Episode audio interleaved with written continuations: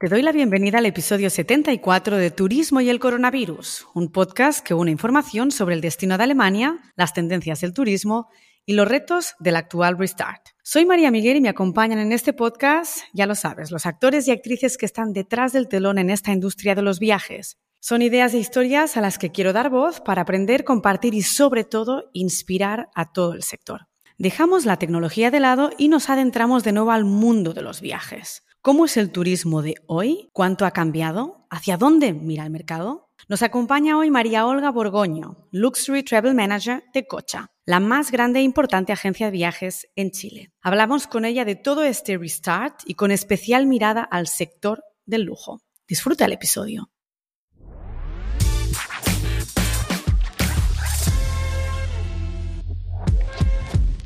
Buenas tardes, María Olga. Es una alegría tenerte aquí y, por lo tanto, bienvenida al podcast de Turismo y el Coronavirus. Mil gracias, María. Para mí es un honor que me hayas convidado, así que siento de, este lado del mundo.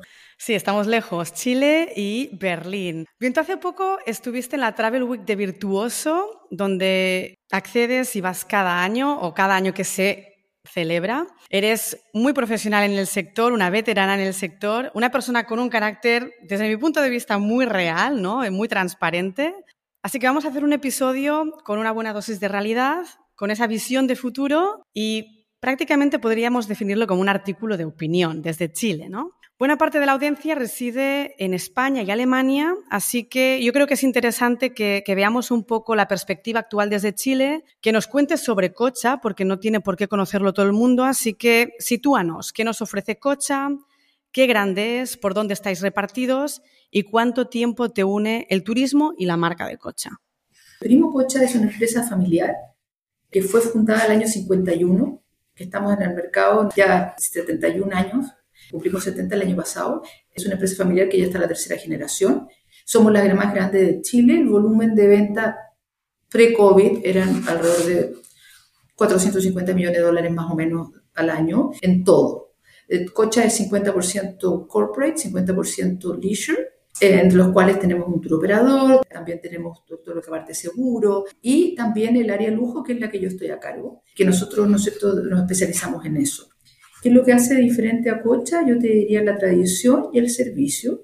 Y en el caso del lujo, que es lo que a mí, ¿no cierto?, me atañe, nosotros somos en Chile exclusivos, alianzas con más de 20 cadenas hoteleras de lujo que no tienen la competencia. Chile es un mercado bastante atomizado, eh, no, perdón, al revés de atomizado, muy, muy, hay dos agencias o tres agencias que tienen, yo diría, el 30-40% del mercado por eso que a nosotros también nos permite tener este volumen de venta, es sin contar las otras, ¿ah? las OTAs, porque e, esas, esas corren aparte. Y por lo tanto, nosotros nuestra calidad es el servicio y como te digo, eso nos permite, la, nuestra venta nos ha permitido ser preferred partner de todas las marcas. Four Seasons ahora incluso Hilton Luxury Brands, que acaba de ya iniciar su expansión en América Latina, también nos ha nombrado exclusivo en Chile como su partner. Por lo tanto, Cocha, eh, somos, éramos mil personas antes, de, antes del COVID, ahora somos alrededor de 600. La mayoría se quedó en casa, en el sentido de que las vendedoras ya no vienen tanto a la oficina. Así que trabajamos un sistema híbrido y, y estamos ya, si tú me dijeras, casi como en 2019 o más.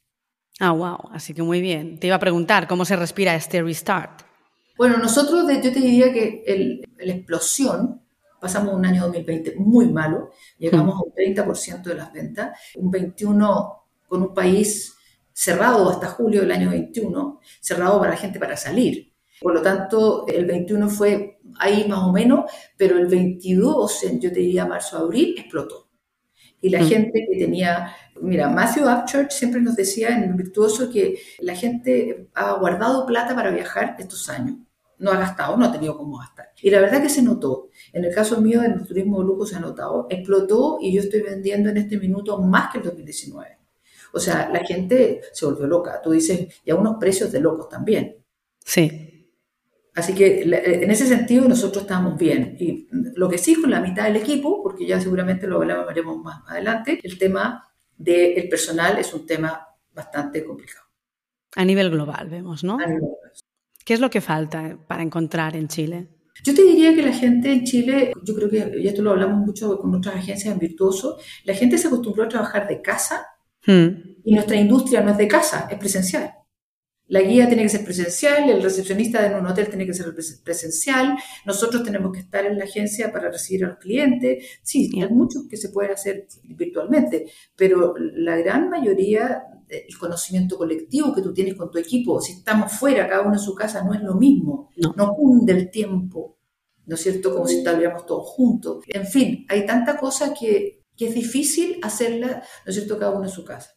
Pero bueno, eh, es así, la gente quiere, quiere trabajar en su casa, quiere tener calidad de vida. En el fondo yo creo también que el COVID nos enseñó la calidad de vida. Sí, correcto. Que, que prefiere gastar menos, pero no gasta, o sea, perdón, ganar menos y no gastar en transporte, en alimentación, en, vestimenta, te fijas, en, en, estacionamiento, que tiene que traer el auto y estacionarse en alguna parte, en tiempo de, de, de transporte. Entonces, se dijo otra cosa y, bueno, tenemos que empezar a estrenar de nuevo y en eso estamos. Muy bien, muy bien. Ah, ¿Cuál es la mirada hacia Europa? Bueno, para nosotros Europa se transformó en un boom. Y yo estoy conversado con la agencia mexicana, toda la gente latina que tuvimos en Virtuoso, todos estamos absolutamente de acuerdo en que el destino número uno para nosotros fue Europa. Y sigue siendo Europa. Los aviones, relativamente los, los vuelos que antes eran semanales, ahora están tres veces a la semana. Chile tiene bastante lejos. Acaba de avisar Air France que, ya viene toda la semana, todos los días de la semana. Por lo tanto, ir a Europa hoy día está carísimo. En Economy está cerca de 2.500 dólares. Es una está. ridícula. Pero, pero igual la gente lo paga. O sea, igual los aviones van llenísimos. Hmm. Y, y, y, bueno, la gente quiere viajar. Y la otra cosa también, perdona, que se me olvidó, es que Hoy día el trabajo está muy, la, parte desagradable está muy arriba. Entonces, el pasajero está muy complejo, tiene muchos problemas que son ajenos a nosotros, pero que lo sí. la agencia, tiene problemas con el hotel, tiene mm. problemas con el aeropuerto, tiene problemas con las líneas aéreas. Entonces, todo eso vuelve a la agencia a nosotros tratar de solucionar el tema. Entonces, nos pasamos hablando en chileno, solucionando cacho, quiere decir problema. Apagando fuegos todo el rato, sí. De incendio como bombero. Entonces, la parte entretenida está un poquito dejada de lado y también eso hace que la gente, la gente que quiere trabajar en esto o que trabajaba en esto dice, no, yo voy a ir a hacer este tipo de cosas, no. Entonces, ese es el otro problema, que no es culpa nuestra, la infraestructura de los aeropuertos se ha quedado chica, hmm. estuvieron mucho tiempo eh, sin hacer nada y ahora Los vuelos, por otra parte, los aviones se quedaron en tierra, los pilotos se dedicaron a otra cosa, en fin, tanto problema, ¿no? Y, eso hace que, que la parte de, vender el viaje siempre te esté en antes que era todo fluía, ¿no es cierto? Ahora no fluye tan bien. Y eso es un poco frustrante y desgastante. Sí, bueno, y además a niveles muy prácticos esto da mucho más trabajo. Entonces, al final, lógico, el equipo no se siente gratificado al final del día. Para mí la única solución es incremento de precios y mejores condiciones. Pero aún así no deja de ser, al final de la semana, pues, bueno, frustrante, ¿no? Porque estás, tienes la sensación de que nunca terminas de hacer ese trabajo bien cuando antes, bueno, pues era cumplir esos sueños. Pero aún así, los hoteles, pues si tú haces un chequeo, hablando siempre en el área de lujo, los hoteles están cobrando unas tarifas que son prácticamente el 100% más que pre-COVID. Y no te entregan muchos de ellos los servicios de acuerdo a la tarifa. Entonces, e, el tema también pasa, entonces llega el pasajero y te dice, oye, pero es que yo pagué, mira la cantidad que yo pagué y no recibí lo que yo esperaba. Hmm. Entonces, otro reclamo. Claro. Se, hace, se, hace, se está haciendo pesado, a pesar de que estamos booming. ¿eh? Yo estoy con lo personal, yo tenía un equipo de seis personas, ahora tengo, un, tengo solo tres, estoy buscando la cuarta, buscando, pero vendiendo más que lo que vendía con seis. Ahora, ¿hasta cuándo? No sé. Ya, bueno, luchas, luchas que nos tienen entretenidos. Hemos hablado de esos cambios, ¿no? De, que Europa, pues, es uno de, vuestros principales destinos, el tipo de demanda que tenéis, las reclamaciones. ¿Algo que no esperabais y que ha pasado después de todo ese tiempo? Mira, yo creo que a mí lo que más me ha llamado la atención es el tema del, servicio y de los, o sea, la calidad-precio de los productos. Y también me ha llamado la atención, como, y eso lo hablamos en Las Vegas, cómo todos estamos sufriendo lo mismo. Sí. O sea, ya sea la parte hotelera, la parte de operación terrestre, la parte nuestra, todos sufrimos el mismo mal, la falta de personal y Fíjate que hay operadores en Europa, nuestros, o sea, no nuestros, sino que, digamos, de Virtuoso, cerraron el, servicio. Dijeron, o sea, por ejemplo, yo ya no recibo más pedidos hasta un mes o dos meses más. Wow.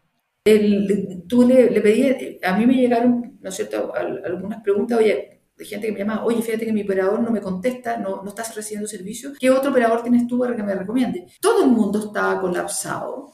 El, el, latino, tú sabes que nosotros somos una raza muy particular, entonces eh, haya guerra en Ucrania o no haya, para nosotros da lo mismo. Queríamos ir a Europa y vamos a ir, no, nadie nos detiene. Entonces, eso tiene el mercado latinoamericano, que no es un mercado como tal vez como el europeo, tal vez como el americano, que le dicen no vaya y los tipos son ordenaditos y no van. No, Correcto. Nosotros somos desordenados. Mira, incluso durante la pandemia se la ingeniaba para pasar de país en país porque a nosotros no nos dejaban pasar los latinos, entonces tenían una cantidad de triquiñuelas. Claro, no eran tantos, eran poquitos, pero, pero nosotros nos arreglamos para, para hacerle, ¿no es cierto?, pasar por el lado. Pero en todo caso, Europa hoy día sí, evidentemente que es el destino número. Porque nosotros, nosotros como Latinoamérica, México siempre estuvo abierto. Sí. Estados Unidos, de, de alguna manera, también siempre estuvo abierto con algunas restricciones, pero siempre abierto. Por lo tanto, esa área de viaje ya estaba como, está ahí siempre. En cambio, mm. Europa, que ya llevamos prácticamente, piensa tú que en Las Vegas, yo hacía tres años que no iba. Después de haber estado yendo por 20 años todos los años. Pero todos coincidimos lo mismo. Todos los caminos llevan a Europa. Increíble. Volviendo un poco a la Travel Week de Virtuoso, leí una nota de prensa justo después de celebrarse el Congreso y hablaban de el turismo de lujo que, ya estaba captando especial interés durante la pandemia, ¿no? Se decía que todo llegaría a ser mucho más customizado, etcétera, pero que realmente ahora mismo se estaba detectando pues que había muchísimo volumen de demanda, ¿no? Y se hablaba de si era una burbuja, un hype o si realmente se podía ya hablar de nueva normalidad. ¿Tú cómo lo ves? Bueno, yo creo que hay dos cosas. Yo creo que efectivamente hubo una burbuja que explotó, por lo que te decía anteriormente, la gente se pasó mucho tiempo sin viajar. Por lo tanto, evidentemente, ¿no es cierto?, todos quieren viajar. Es una necesidad. El viaje se transformó en parte de la cotidianidad del pasajero, o sea, de las personas. Entonces, aunque sea, ¿no es cierto?, nosotros, por ejemplo, ir a Buenos Aires, a Lima o lo que sea, pero es parte de nuestra vida. Por lo tanto, sí se juntó esto y yo creo que sí, eso es una explosión que no sabemos si va a ser continuar. Yo creo que en el caso de Latinoamérica, nosotros estamos con muchos problemas políticos. Por lo tanto, nosotros tenemos un referéndum, un plebiscito el día domingo y ese plebiscito va a ser muy básico para el destino de Chile y por lo tanto ahí vamos a ver qué es lo que va a pasar. El dólar se puede ir, se puede doblar o puede bajar. Claro. El, lunes, próximo lunes. Si sube el dólar, para nosotros evidentemente es mucho más caro. La gente que tiene dinero va a viajar siempre, pero igual se cuida. Igual se cuida de que tampoco la gente vea que está derrochando la plata cuando otras personas no tienen. Entonces, también hay, hay, un, hay un tema ahí que no sabemos. Estamos en, en este minuto estamos a dos días en el caso puntual de Chile. Ahora, Argentina está también en una situación complicada, los peruanos no lo están pasando bien, Colombia está complicado, Brasil está enfrentando unas nuevas elecciones. Entonces, todo el mundo está un poquito en observancia, por lo tanto yo creo que va a bajar un poco va a bajar, no, puede continuar como está ahora, porque si continúa como está ahora sería, no sé, sería como el sueño del pibe, pero no, no. No, no tiene, vamos, el sentido común nos dice que todo lo que sube baja, ¿no? Yo creo que es muy utópico seguir con todo ese auge, sí que se va a estabilizar de alguna forma y evidentemente lo que comentas tú, la situación política, tiene mucho que ver y sobre todo en Latinoamérica que es tan cambiante, ¿no? En nuestro caso, fíjate que yo pensaba que España se recuperaría muy pronto, estamos cerca y ya sabes que mis mercados son Latinoamérica y España. España se ha mantenido muy tímida. En cambio, para nosotros Latinoamérica ha hecho un incremento abismal, es decir, realmente se nota mucho y, de todo, ¿no? Hemos tenido mucho México, muchísimo Brasil, cosa que en los últimos años está completamente muerto en nuestro caso y teniendo incluso tantas dificultades con el impuesto que tienen con Alemania, etcétera. Ha sido una sorpresa. Pensábamos directamente que todos los países intercontinentales, ¿no?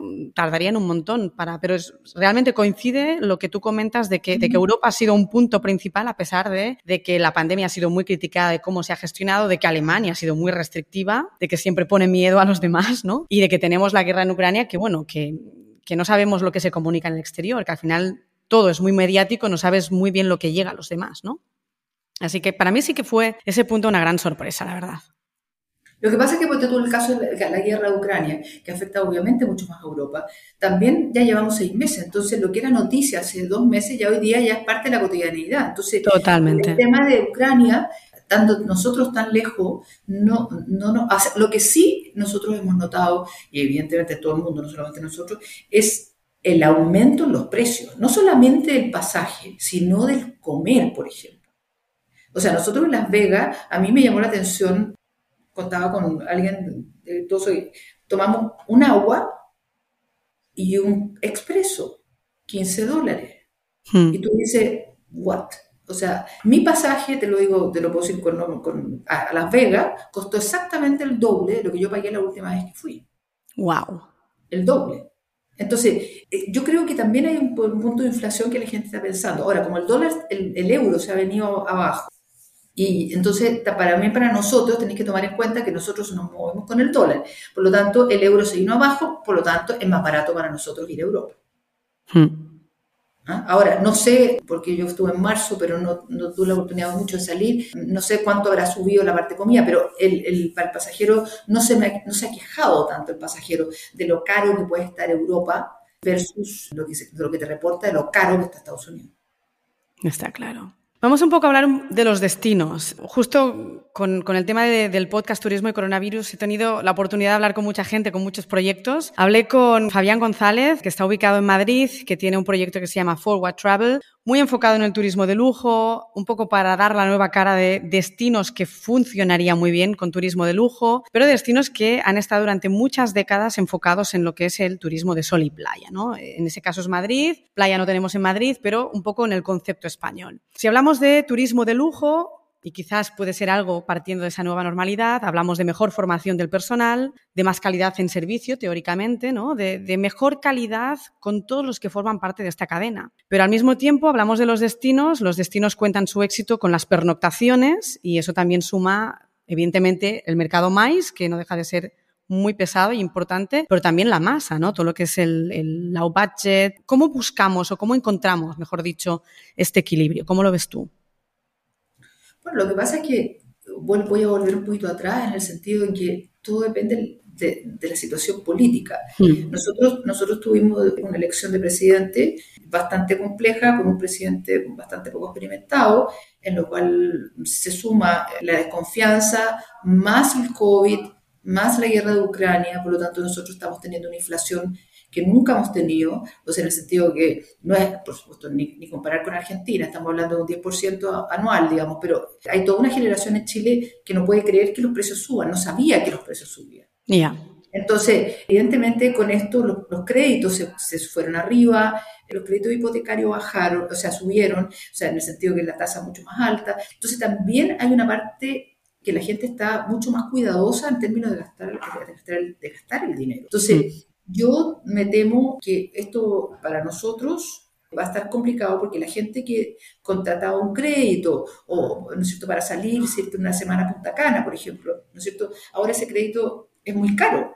Entonces, el que va a viajar finalmente va a ser el que tiene la, posibilidad de hacerlo, porque lo que tiene, el, que tiene la guita, como dirían los argentinos, el, el, que tiene la, plata.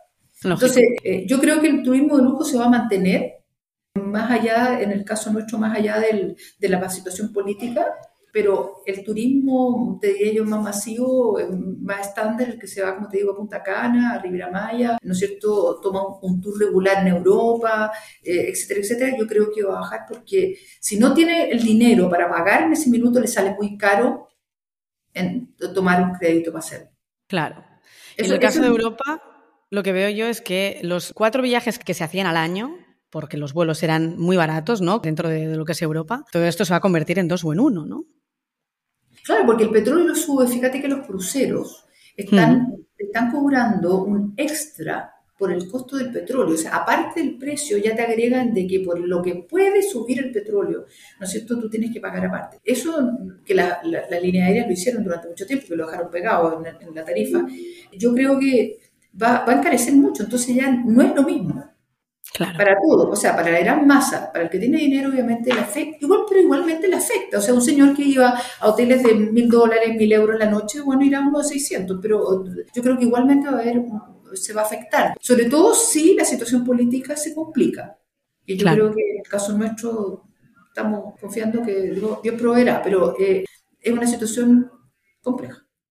Hmm, complicada. Yo veo el futuro acá, por lo menos nosotros, complejo. Complejo en el hmm. sentido que para nosotros el corporate se está moviendo bastante, más que lo que se está moviendo en Europa o lo que se está moviendo en Estados Unidos. Porque claro, estamos tan lejos que para nosotros para hacer los business hay que, hay que salir, ¿no es cierto? Y hacerlo personal. Pero también, ¿no es cierto? Todo depende de lo que pase en las elecciones. O sea, estamos... Muy supeditados a la política, sí. Hemos hablado un poco de ese futuro. Hablar de futuro siempre es como muy incierto, pero ¿en qué crees que hay que apostar en un momento en que hay carencia de producto, carencia de personal en muchos de nuestros segmentos y falta de infraestructura, como has dicho antes, pues bueno, o, faltan vuelos, o se cancelan trenes, o hay problemas en los aeropuertos. ¿Cuál es la apuesta para seguir adelante? ¿Qué es lo que piensas tú? ¿Cómo lo ves? Mira, yo creo que, eh, yo creo que la gente, eh, estoy hablando desde el punto de vista de Chile, eh, yo creo que la gente va a apostar por un, por un producto en completo que sabe lo que va a gastar. O sea, le hace un crucero le hace un all inclusive, un tour que, que tengamos muy claro más o menos los rangos. ¿No es cierto? Incluso te diría yo la gente con dinero también sabe, ¿no es cierto? Prefiere irse un crucero, un Silver Sea, un, ¿no es cierto? Tener un rango y un presupuesto y no, no dejarlo abierto. Yo te diría que para nosotros Europa siempre va a ser y seguirá siendo nuestro, nuestro destino estrella. Más allá de lo que nosotros vendemos, que fundamentalmente, si tú me preguntas qué vendemos más, claro, por supuesto se vende, depende, cuando tú Buenos Aires ahora está baratísimo, entonces la gente va a Buenos Aires, sube las cosas en Buenos Aires, eh, ya se acaba Buenos Aires. Claro. El, Lima fue muy, estuvo muy de moda porque todo el mundo iba a comer a Lima, entonces se pasaba el fin de semana en Lima. Yo te diría que el futuro está complejo, yo, yo, te diría que hay un signo de interrogación importante sobre lo que va a venir. Así que para las agencias la traducción es flexibilidad y adaptación less minute, ¿no? Es decir, lo que haga falta, acción-reacción. Incluso te digo yo contratar personal, de repente me dicen, pero ¿para qué? Y si, si después baja, te va a quedar con la gente. El COVID asustó mucho porque yo te diría que la industria que más ha, sufrido de todo es el turismo. Claro, sin duda. Porque no solamente sufrió el tema del COVID, o sea, lo que significó, la cerrada, qué sé yo, sino significó el, el, el perder la gente y no recuperarla. Porque ese es lo más grave. Todas las demás empresas de alguna manera han podido recuperar o trabajan en su casa, la misma persona, en fin, cambia el sistema, pero, pero la persona es igual. Nosotros no, nosotros hemos tenido que partir de cero.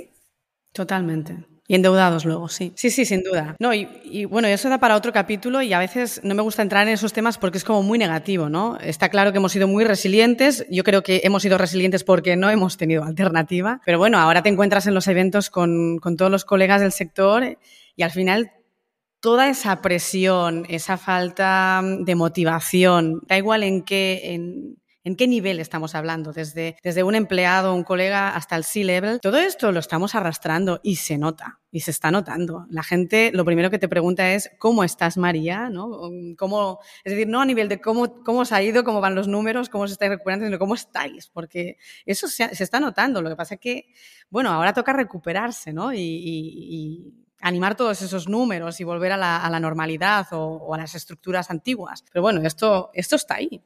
Hmm. Los números, los números están fantásticos. O sea, si nos vamos a los números, imagínate después de un año que tú vendiste un 30%, que tenías de, despedir mucha gente, ¿no es cierto?, de, otra gente en furlough o en, en, ERTE, como dicen los españoles, eh, hmm. mucha gente, y después de un año horrible, como diría la reina de Inglaterra, ¿no es cierto?, pasamos un año un poquito mejor, el 21, pero claro, todo nosotros dependemos, por ejemplo, nosotros tenemos es receptivo, pero el receptivo la gente no viene a Chile porque resulta que la, la vacuna, la homologación, qué sé yo, eso está muerto. Sí. yo, te diría, yo te diría que el futuro es provisorio, evidentemente. Yo creo que la gente, lo fantástico de esto es que para las personas el viaje formó parte de su vida.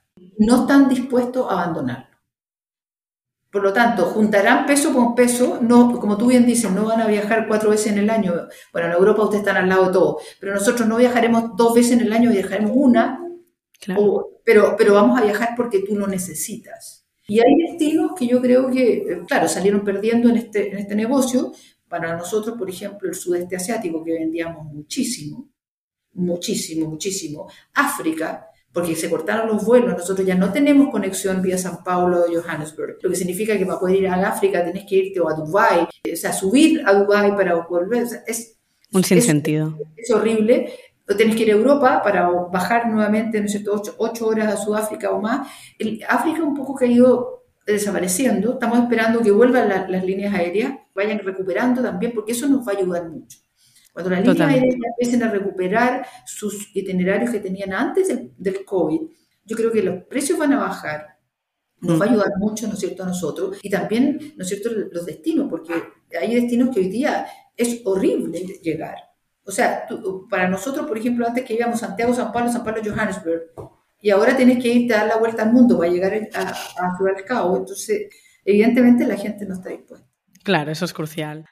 María Olga, pues vamos a mantener esa resiliencia a pesar de las complejidades, vamos a mantener los pies en el suelo. ya he dicho yo que tú tenías esa buena dosis de realismo y la tienes y lo has demostrado en esta charla. Muchas gracias por mostrarnos esta visión desde Chile, que, que realmente necesitábamos un poco de visión latinoamericana en este podcast. Y os deseo mucha suerte. Nos mantenemos ahí en contacto. Mil gracias, yo te agradezco la oportunidad y, en esto somos una, somos una industria que sale para adelante como se pueda. Nadie ha estado peor que nosotros y estamos saliendo, así que en ese sentido podemos dar una clase, digamos, de, de resiliencia. ¿ah? Y el futuro siempre va a ser promisorio, yo soy una mujer optimista en eso y yo creo que vamos a, vamos a salir adelante y vamos a volver a una normalidad. Tardará, pero llegará y vamos a seguir adelante, así que visitando, recorriendo el mundo. Gracias, Así Es. Gracias a ti, María Olga. Un beso. Chao. Chao.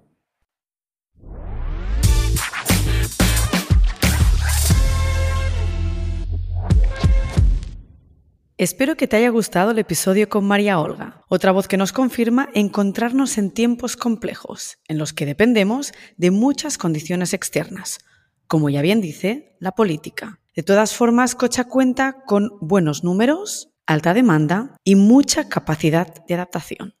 Vamos a quedarnos entonces con lo bueno. Vamos ahora hacia el norte y nos quedamos en Colombia, en Bogotá. Ahí hablamos con María Cárdenas, de Frosh. La directora de América Latina Global en Business Travel nos dará su perspectiva y la de todas sus cuentas. Te espero entonces.